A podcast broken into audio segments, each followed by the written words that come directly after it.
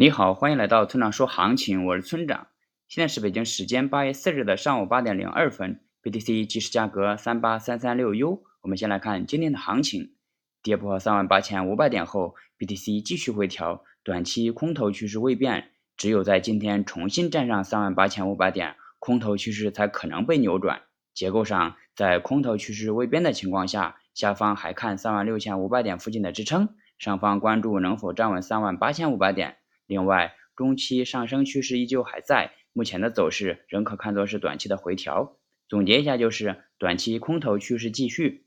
接下来是交易思维模块。很多时候，我们都会遇到客观信号与主观思维相矛盾的时候，比如客观信号显示当前应该做空，但主观观点认为目前的价格距离下方强支撑很近，或者已经跌了很长一段时间，随时有反弹的可能，又或者是某个很牛的大神说这里会反转等等。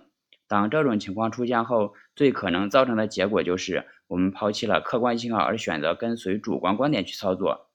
因为人总归是过于主观的生物，我们非常喜欢这种预测能力，我们沉迷于当上帝。但事实是我们往往会因为这种主观而输掉本金。有经验的交易员与普通交易者不同，他们会尽最大的努力抛弃这种主观思维，跟随客观交易信号去交易。这是经历千百次训练的结果。没有经过刻意训练的普通散户很难做到不被主观思维所影响。希望我们在平时的操作中能够意识到这一点。最后，请大家一定要明白，千万不要根据预测来做交易。交易是需要考虑到具体信号、盈亏比以及仓位管理的。用预测指导交易，并不能实现长期稳定的盈利。如果你想学习具体操作以及稳定盈利的技巧，请查阅今天的策略版分析。拜拜。